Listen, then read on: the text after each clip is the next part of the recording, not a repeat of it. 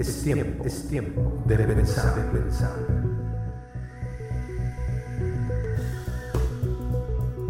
Muchacho, estudio. Pidiéndole a Dios una, una revelación especial este, este día, ¿no? Todos los días son importantes y todos los días el Señor nos da algo, algo nuevo en que pensar, algo nuevo que considerar. Y bueno, vamos a ponernos en sus manos porque en Él es donde está la verdad. Señor, te necesitamos, Señor. Te alabamos con todo nuestro corazón, pero disponemos este tiempo para honrar tu corazón, para honrarte a ti, Señor, y poner toda nuestra atención en lo que nos quieres decir.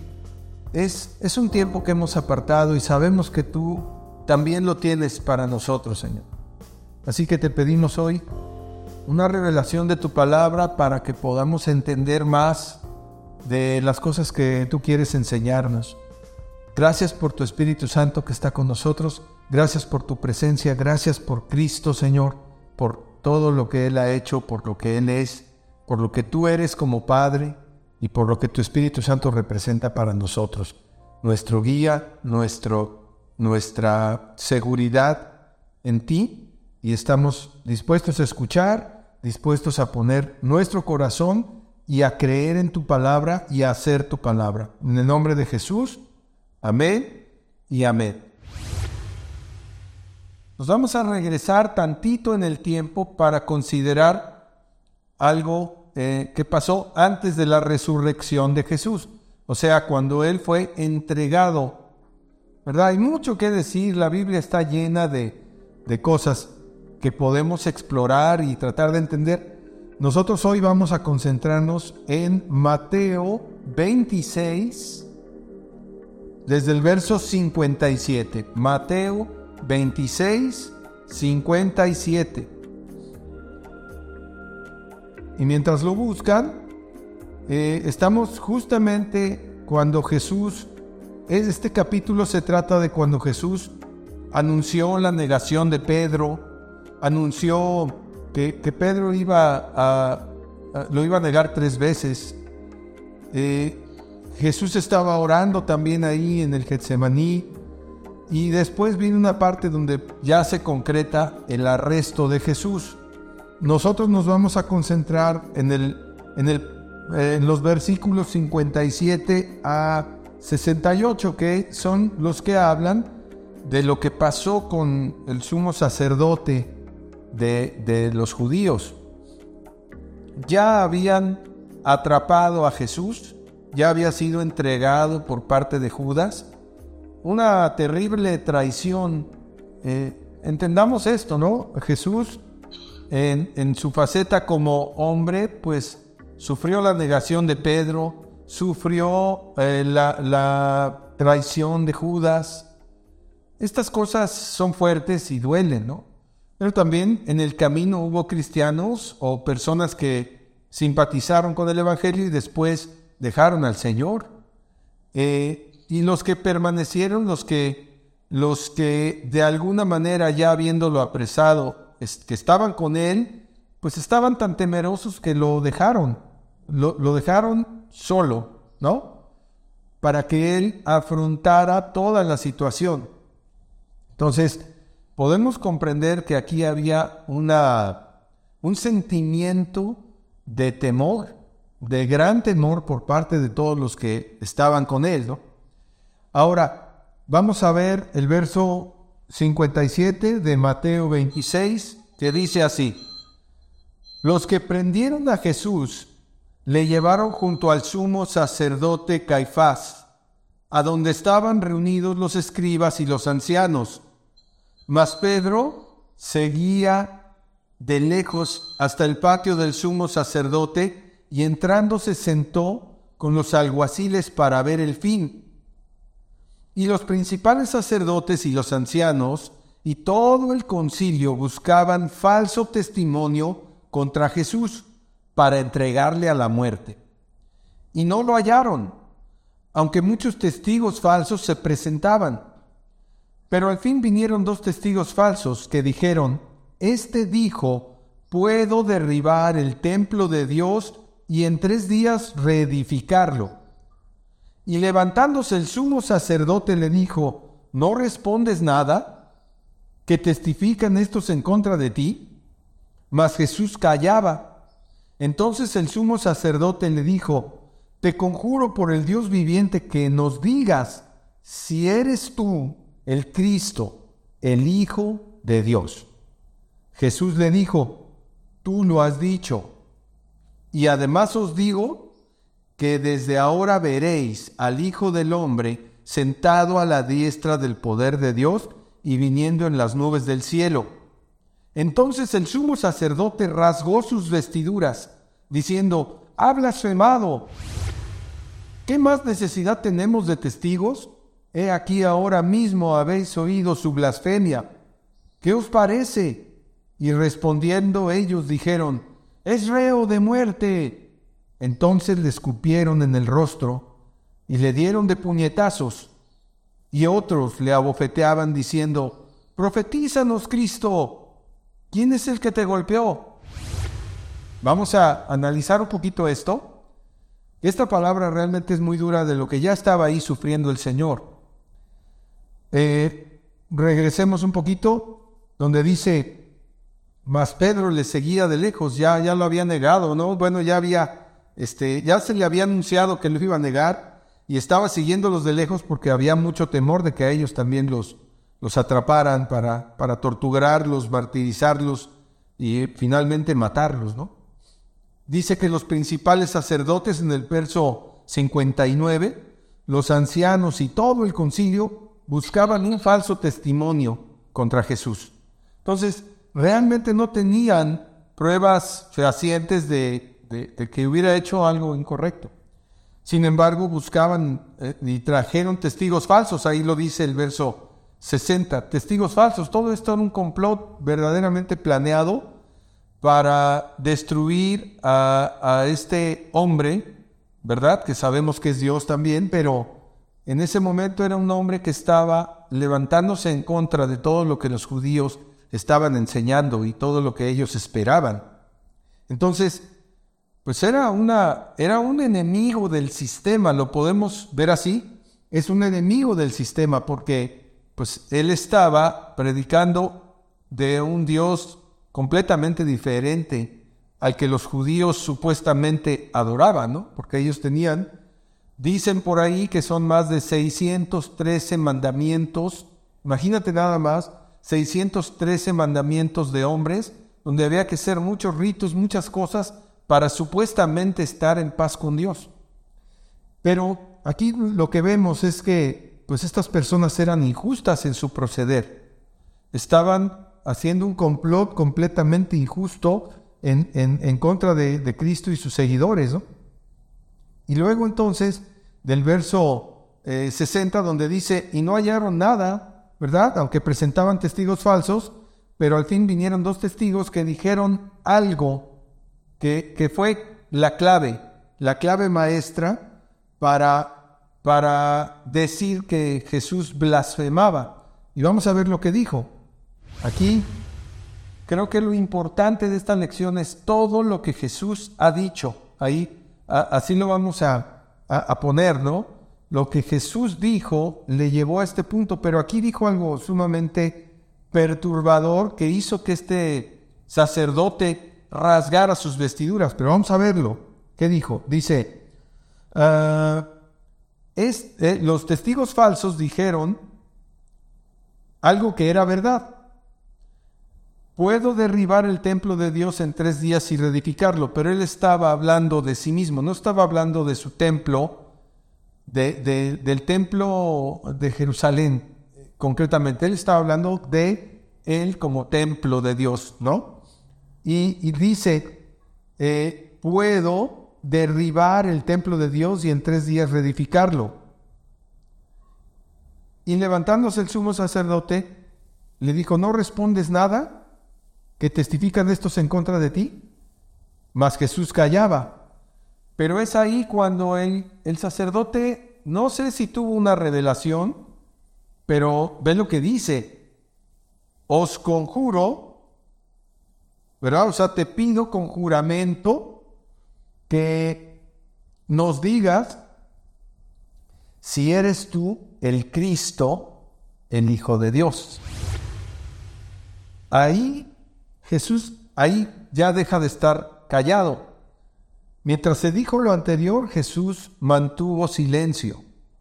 Pero ahora Jesús le responde, tú lo has dicho. O sea, el sacerdote le estaba preguntando, ¿eres tú el Cristo, el Hijo de Dios? ¿Verdad? Dinos si eres el Cristo, el Hijo de Dios. En pocas palabras, de lo que vimos la vez pasada acerca del libro de Daniel, ¿no? Donde se profetiza la, venida de Cristo y que lo iban a apresar, que lo iban a matar, etcétera. Pues aquí se empieza a cumplir parte de esa profecía y este hombre, este Caifás, pues de alguna manera tuvo una, una palabra o una revelación porque le preguntó, ¿tú eres el Cristo? O sea, le pudo haber preguntado cualquier otra cosa. O simplemente haberle dicho, estás alborotando al pueblo, enseñándole cosas que, que, van en contra del judaísmo puro. Pero no, sin embargo le dijo, tú eres el Cristo, el Hijo de Dios, dinos si eres el Cristo, el Hijo de, el hijo de Dios. Y entonces Jesús le responde eh, de una manera eh, no, no asumiendo yo soy el Hijo de Dios, sino diciendo tú lo has dicho. Y esto es, es la, la parte, digamos, más fuerte de este diálogo, porque todo lo que hizo Jesús, todas sus proezas, sus prodigios, sus maravillas, lo que enseñó, porque estos hombres no ignoraban que desde muy pequeño Jesús enseñaba en el templo, desde muy pequeño, ¿no?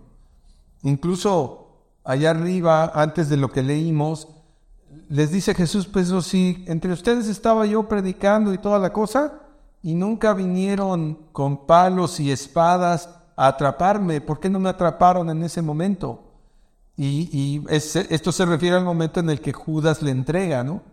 Ahora cuando Judas le entrega, pues vienen con palos y vienen armados con espada para para apresarlo como si fuera un, delincuente, un fugitivo o algo así.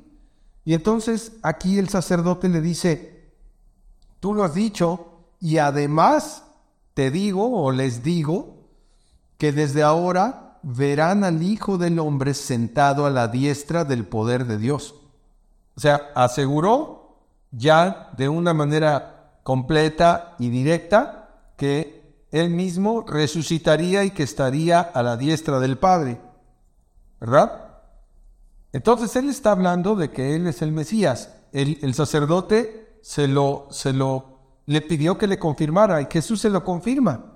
Sin embargo, como el plan del sacerdote era destruir a Jesús, lo que hizo fue indignarse, indignarse por su religión, indignarse por los, los líderes religiosos y por esos 613 mandamientos que, estaban ahí para darles eh, a la gente cargas pesadas que no pueden cargar, ¿no? O sea, como si la religión, entre más mandamientos tengas y más, y más cosas, eh, te acerques más a Dios, cuando en realidad lo que vemos es que de los diez mandamientos originales que el Señor le dio a Moisés, a, a un judío, y que son conocidos mundialmente, el Señor nada más lo resume en dos. Amarás al Señor tu Dios con todo tu corazón, con toda tu mente y todas tus fuerzas, y amarás a tu prójimo como a ti mismo. Y esos son los dos mandamientos que nos dejó Jesús, resumiendo los diez mandamientos del Padre, incluyendo todo, por supuesto, ¿no? Entonces, este, este hombre ahí es cuando se indigna, cuando dice que, eh, cuando Jesús le dice que además de estar a la diestra del poder de Dios, va a venir en las nubes del cielo. Eso está en el verso 64. Lo voy a leer. Jesús le dijo, tú lo has dicho. Y además os digo que desde ahora veréis al Hijo del Hombre sentado a la diestra del poder de Dios y viniendo en las nubes del cielo. Entonces, Él está declarando, bueno, tú querías la, la respuesta de que si soy el Mesías, pues sí, ahí tienes tu respuesta, ¿no? Este, por supuesto, es otro de los textos que de alguna manera, eh, pues los judíos, les podría ayudar a los judíos actuales, así como nos ayuda a nosotros los gentiles actuales, a, entender que Jesús es el Hijo de Dios y que lo está revelando ya abiertamente en base a una pregunta de un religioso que estaba haciendo un complot en, en su contra.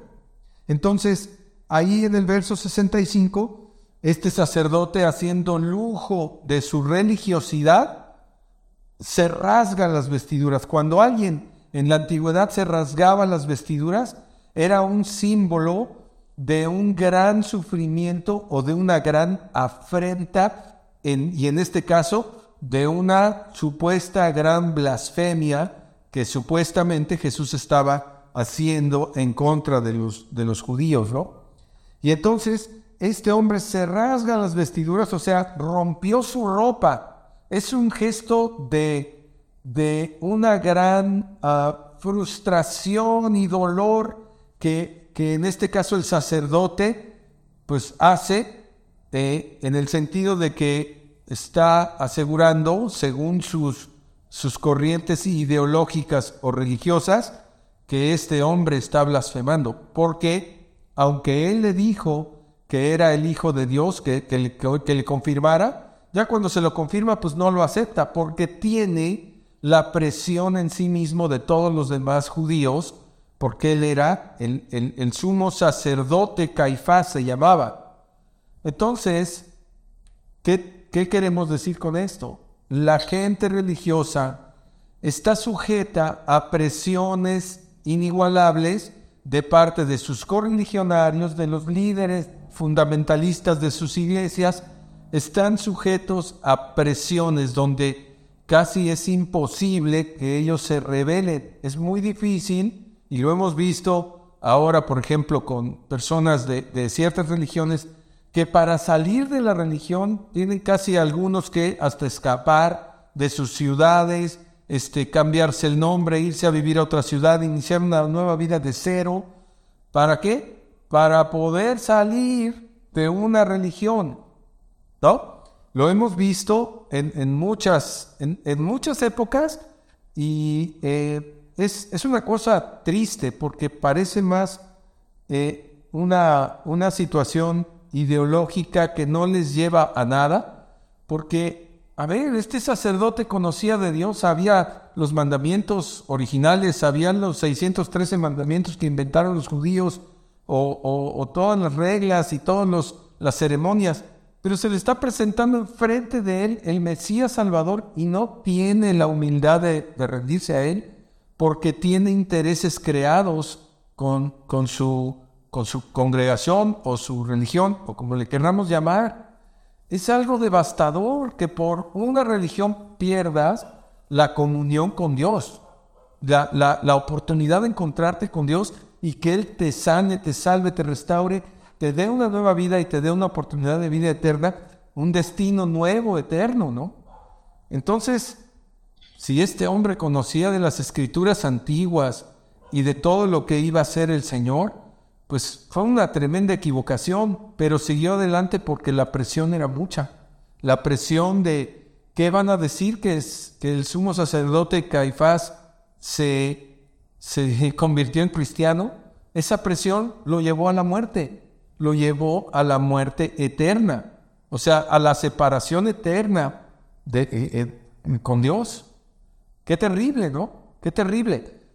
Eh, el punto aquí es lo, dije hace rato, lo que Dios ha afirmado, que, viene a ser como el centro de esta lección, que Dios nos, nos dé seguridad acerca de las afirmaciones que Jesús ha hecho, que ahorita vamos a ver algunas de ellas.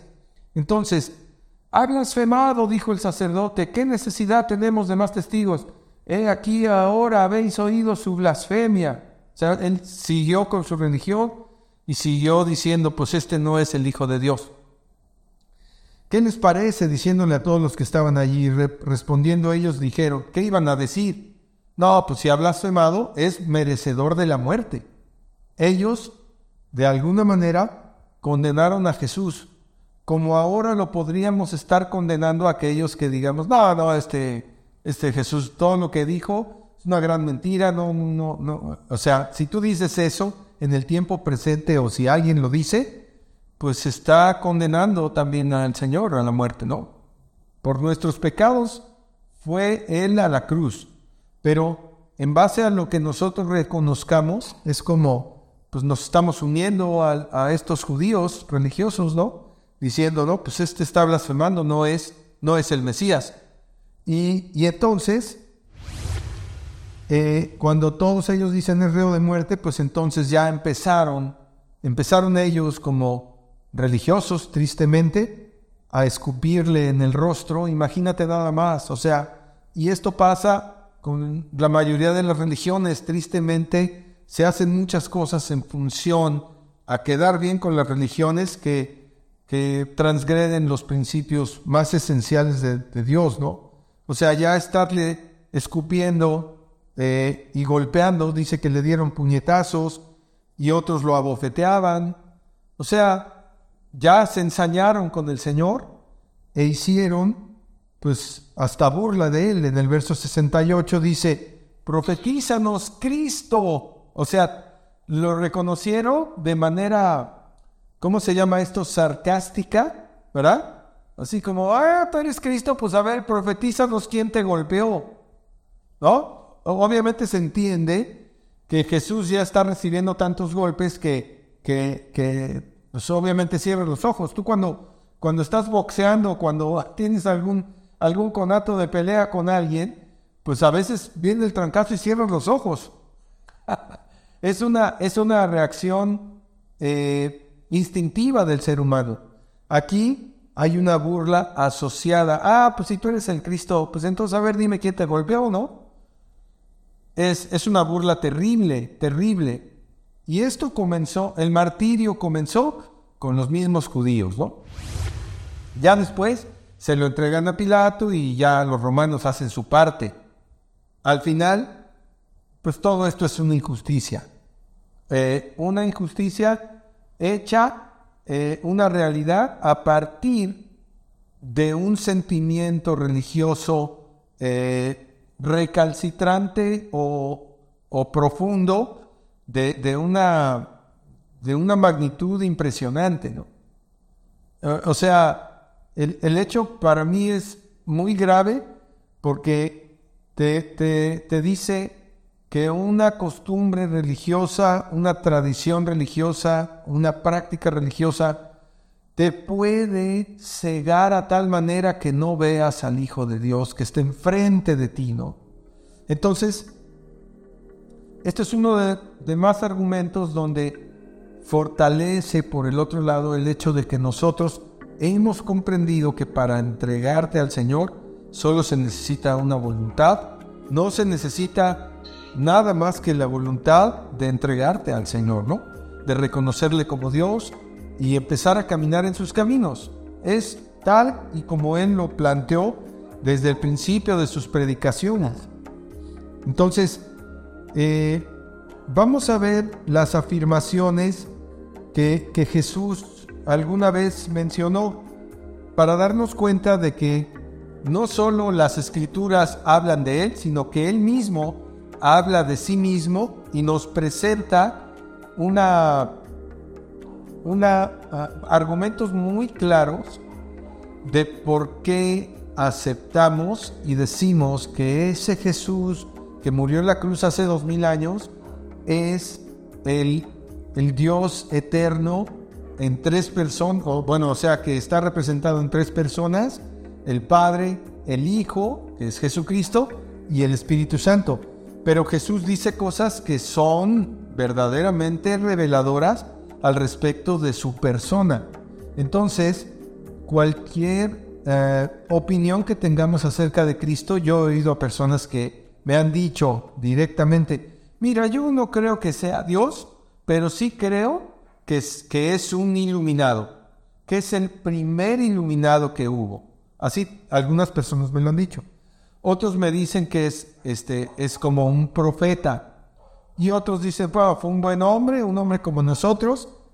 Y, y, a ver si nosotros en nuestro espíritu lo reconocemos. Esa es la revelación que le estábamos pidiendo al principio al Señor, que la firme, la selle, porque esto necesita ser sellado en nuestros corazones, en nuestras mentes a través de la palabra y en nuestros corazones con una esperanza, con que surja la esperanza a partir de lo que Jesús dijo. Atrévete a leer y cambia tu destino. La Biblia es la voz de tu Creador y tiene todo el poder de su Espíritu para que tengas vida abundante. Este maravilloso libro te hará saber quién realmente eres y cuál es tu destino eterno. Sobre todo te mostrará quién es Dios y su plan eterno para ti. Siempre recomendaremos que sea tu fuente suprema de sabiduría, así que no tardes en conocerla. También hemos escrito varios libros que te pueden ayudar a crecer en tu relación con Dios, porque en ocasiones las experiencias de otras personas nos enriquecen grandemente, si es que están basadas en la sana doctrina bíblica. Encuéntralos en Amazon Libros, en el enlace tini.cc diagonal mismo que dejamos escrito en la descripción. Desde la creación se habló de Cristo, Cristo estuvo presente en la creación, pero después los profetas hablan de Él, etc. Y después viene Él mismo a confirmar quién es. Y hoy tenemos la oportunidad maravillosa de seguirlo y de tener una comunión con Dios a través de Jesús. Vamos a ver lo que dijo. Yo les pido que por favor apunten las citas para que tengan oportunidad de leerlas después.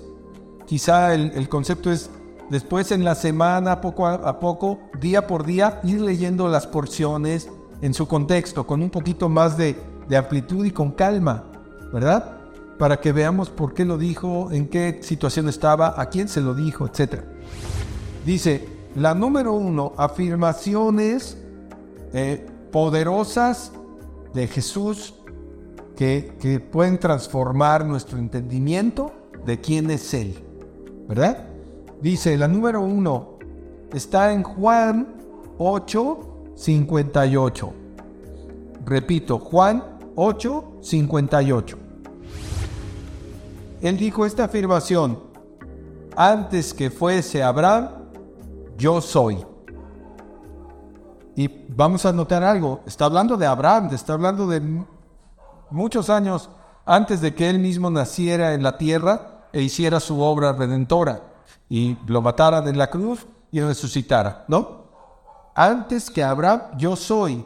Además, utilizó el mismo vocablo que se refiere a Dios, a, a Dios cuando estaba con Moisés en la antigüedad, dándole las tablas de la ley, le dijo, yo soy también. O sea, Dios se habla a sí mismo o nos revela su nombre como yo soy, que ahora entendemos que es el, el tetragramatón de los judíos, que es YHWH,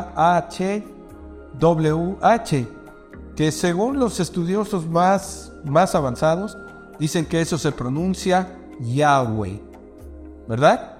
No Jehová, sin embargo nosotros lo vemos en la Biblia como Jehová, pues no tengamos conflicto con eso porque nos estamos refiriendo al mismo Dios, pero pues las traducciones, ah, ah, es difícil encontrar una verdadera ah, forma en que se pronuncie el nombre de Dios. Pero lo que está diciendo aquí Jesús, ya traducido a nuestra lengua, es antes que fuese Abraham, yo soy. ¿Qué significa?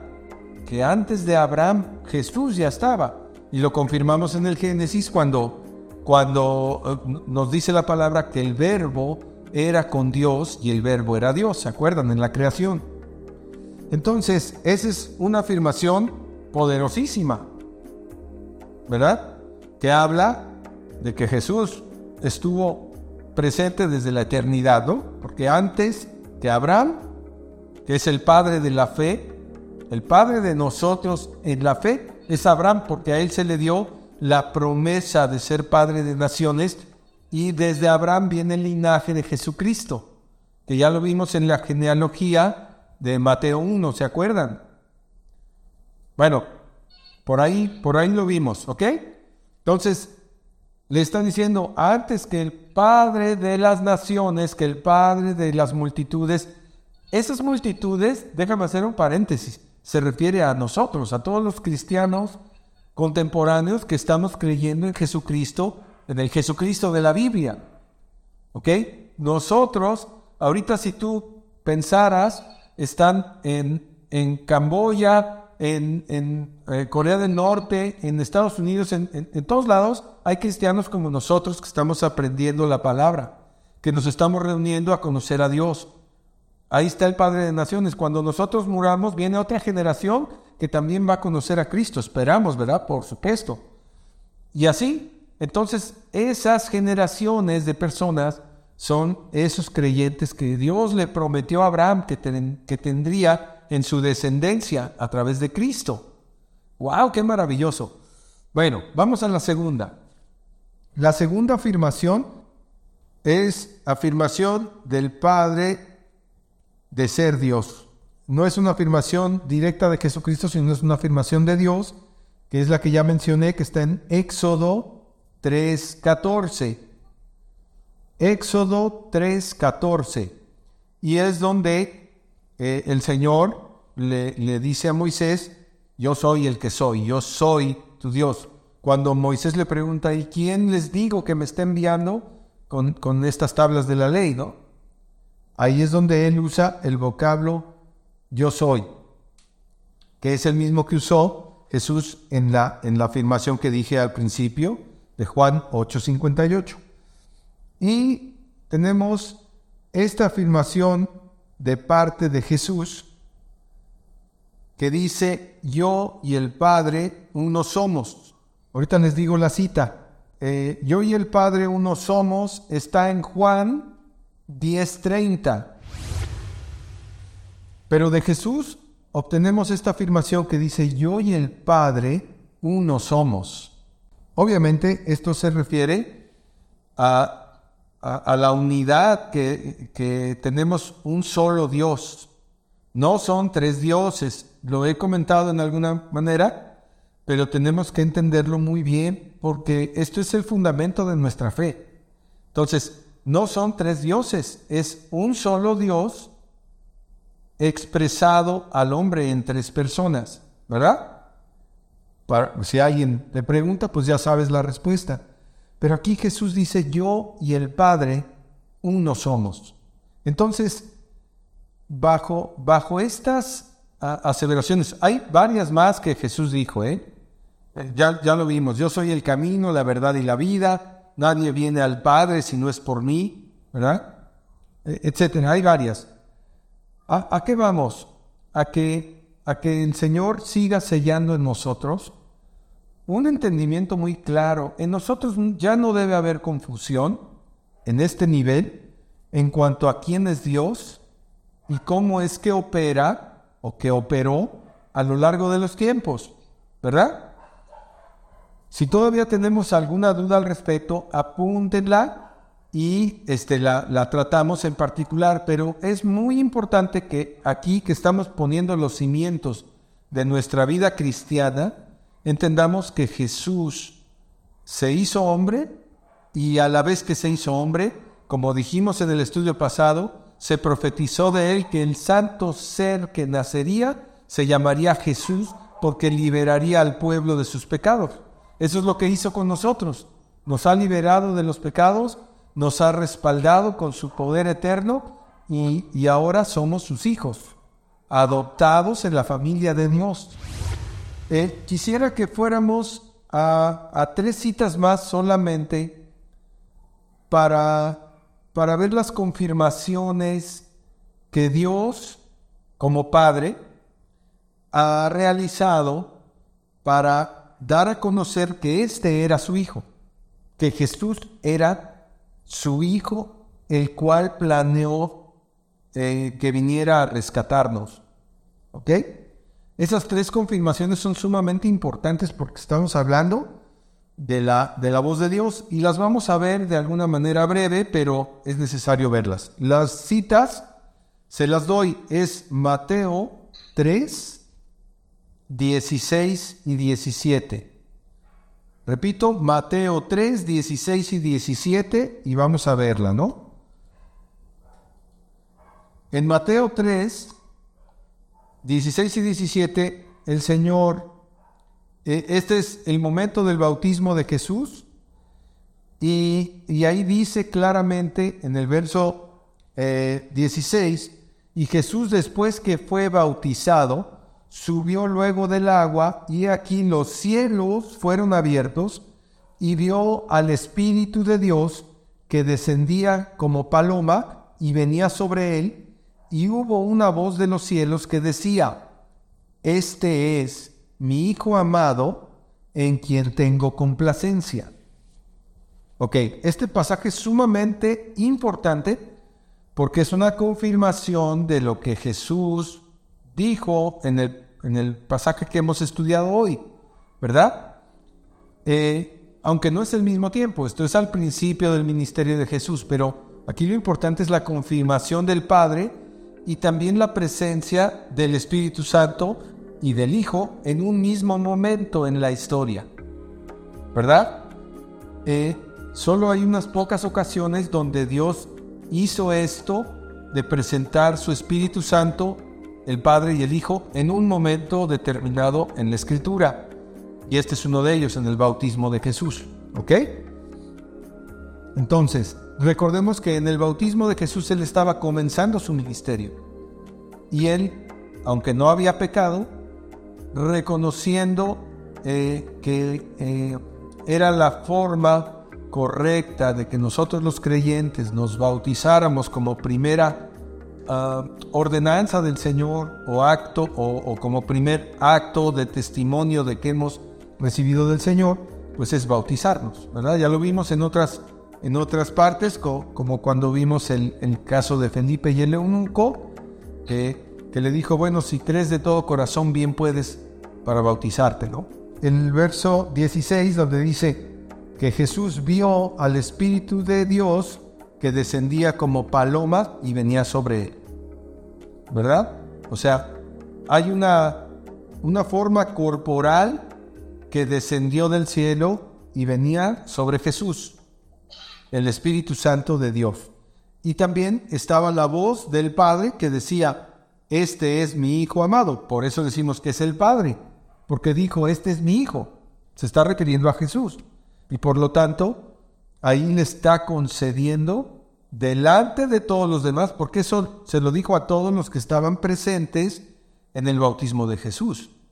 Eh, o sea, esta voz es una voz activa desde el cielo, desde la voz de Dios, para todos aquellos oyentes o todos aquellos que estaban eh, presenciando que Jesús estaba siendo bautizado. Ahí le está diciendo Dios, este es el, Mesías que yo iba a enviar, es mi Hijo amado, a Él óiganlo.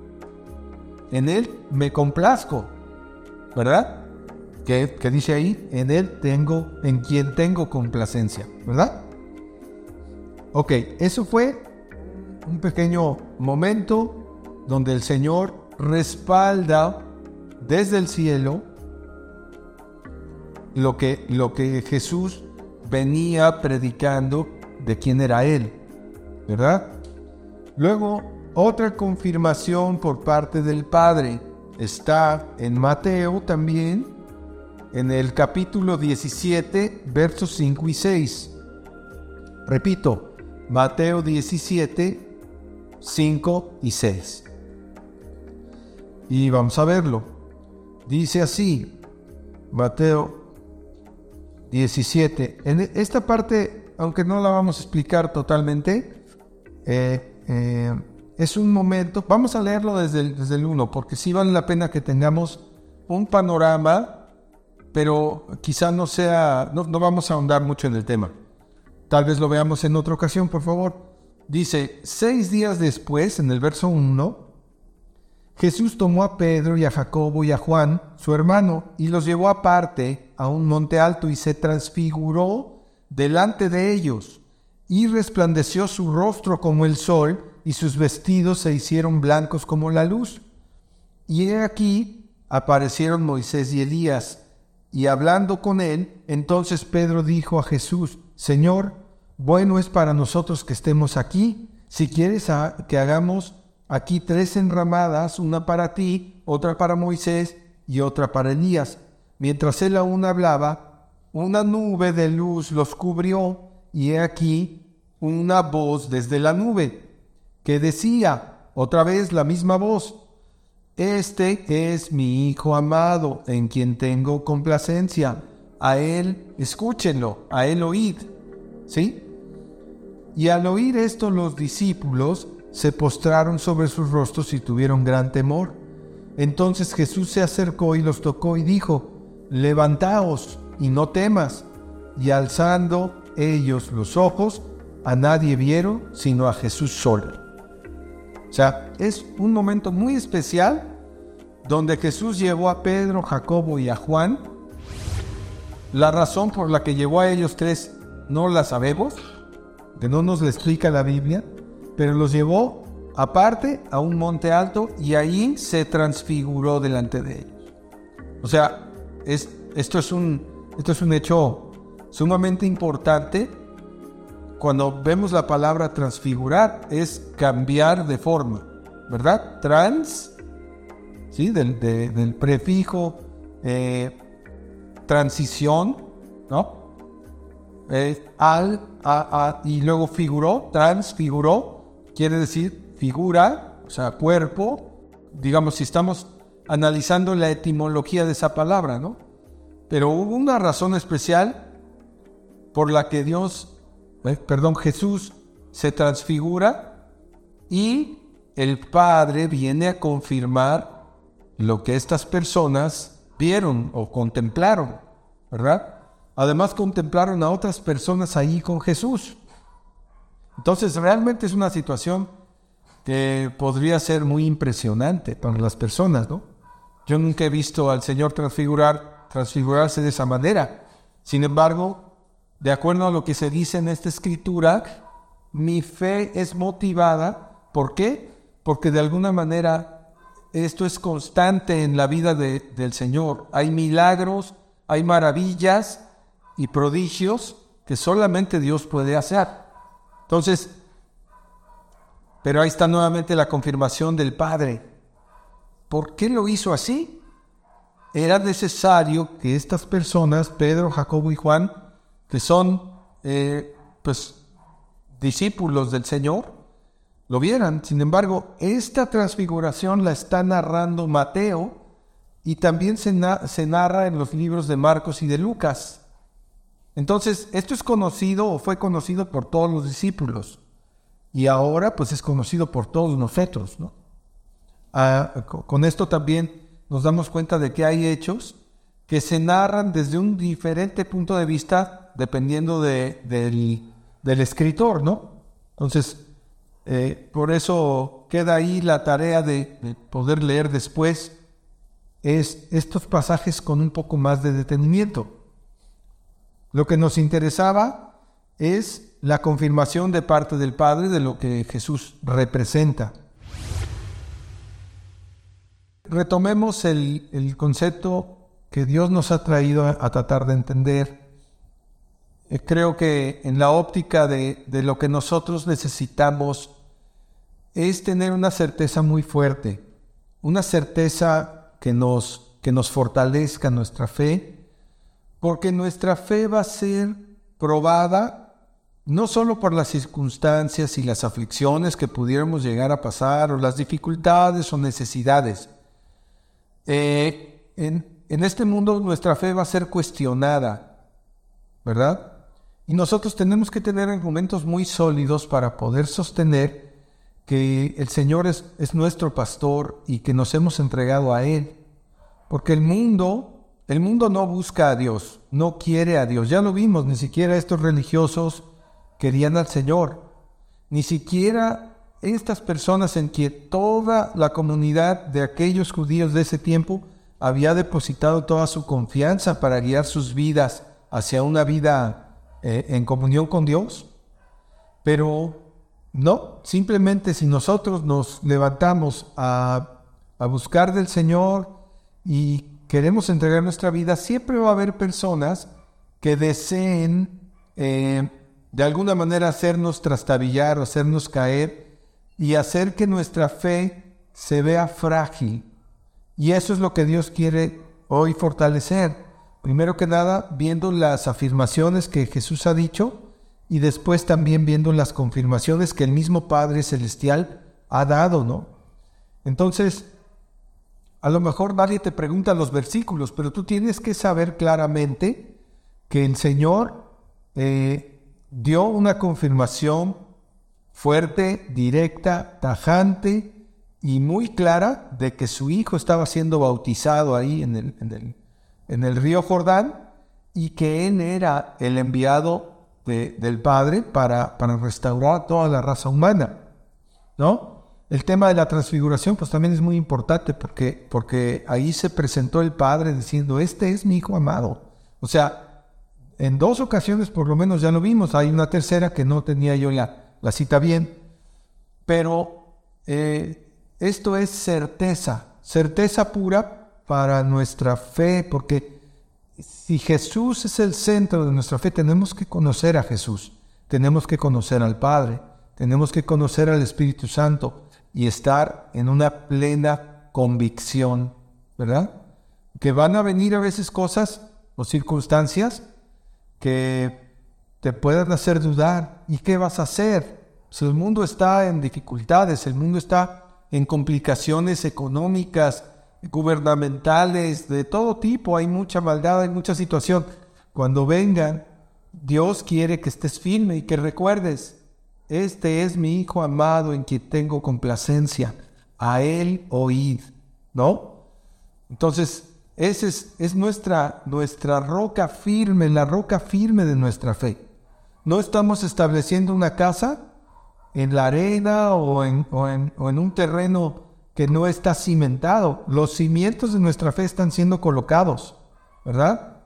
Ya, ya por lo menos tenemos tres cimientos establecidos quién es el Padre, quién es el Hijo, quién es el Espíritu Santo y el plan de Dios, eh, eh, eh, expresado a través de los profetas y todo, en todo este año que hemos trabajado, ¿no?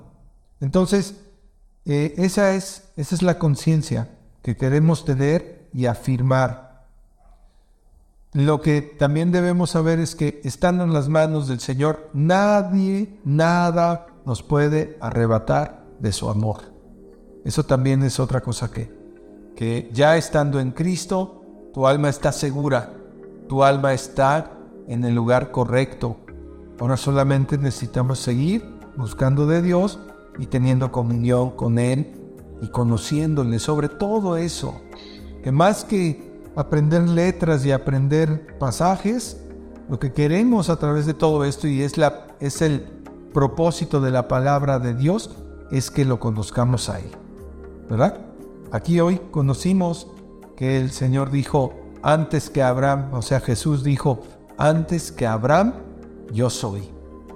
O sea, soy el, el que puede salvarte, el que di mi vida por ti y hoy estoy reinando a la diestra del poder de mi Padre, que es Dios en los cielos. Es como si Dios lo dijera, como si Jesús lo dijera. Así que pues vamos a darle gracias a Dios y pedir que Él asiente estos cimientos, como si nuestra vida fuera una, una propiedad nueva que vamos a construir allí. Estamos perforando para establecer una cimentación muy buena para que esta casa esté firme siempre y esta casa pueda traer a más gente, porque el Señor dijo, creer en el Señor Jesucristo y serás salvo tú y tu casa. Porque si tu fe está fortalecida, si tú tienes argumentos para poder expresar el amor de Cristo, pronto van a venir personas que serán tocadas por el mismo Señor. Él las va a convertir, no nosotros. Nosotros solamente somos mensajeros de su paz, pero Él va a añadir a los que han de ser salvos. Esa es la fe que tenemos. Señor, te damos infinitas gracias, Padre, sabiendo que estas cosas son maravillosas ya por estar escritas y por saber que tú las inspiraste en muchos hombres para que las pusieran en un libro que hoy llamamos la Biblia. Señor, nosotros le pusimos ese nombre y dividimos, hablo de la raza humana, esta Biblia le pusimos subtítulos, le pusimos números para poder estudiarla, Señor. Pero tú le llamas la palabra de Dios. Tú le llamas tu palabra, que no vuelve a ti vacía. Así que nosotros nos sujetamos a tu palabra y queremos aprender más de ella, Señor. Te pedimos que este concepto venga a ser un pilar fuerte en nuestra vida cristiana, Señor que no queremos otra cosa más que conocerte a ti en lo profundo de tu ser, Señor. Si tenemos ese privilegio, porque es un privilegio, eso sí lo tenemos que entender, es un privilegio el poder siquiera hablarte. Porque ¿quiénes somos nosotros? Solamente tú nos permites acercarnos a ti porque tú eres un Dios santo y nosotros sabemos que no, no hemos logrado esa santidad todavía pero estamos en búsqueda de ella, Señor. Y tú, por tu amor, nos perdonas y nos permites acercarnos a orar tan, tan ciertamente a ti en un, en un acto espiritual que, que Señor, nos, nos deja boquiabiertos, nos deja asombrados de que el Dios eterno, creador del universo, esté escuchando nuestras palabras. Y así, Señor, nosotros te pedimos que te manifiestes a nosotros en estos tiempos y que nos fortalezcas esta fe que nosotros tenemos, que es pequeña pero quiere crecer, quiere ir hacia adelante buscando tu rostro y buscando todas las cosas que tú quieres para nosotros, Señor. En el precioso nombre de Jesús, te alabamos, te reconocemos como nuestro Dios y reconocemos que somos privilegiados de estar en tu reino. En el nombre de Jesús, amén y amén. Gloria al Señor. Si te parece útil este contenido, por favor compártelo, suscríbete y dale me gusta. Con esto ayudarás a más personas a ser transformadas por medio de la renovación de su entendimiento. Recuerda que tú puedes ayudar a salvar una vida, porque ahora sabes y crees que solo Cristo salva. Muchas gracias.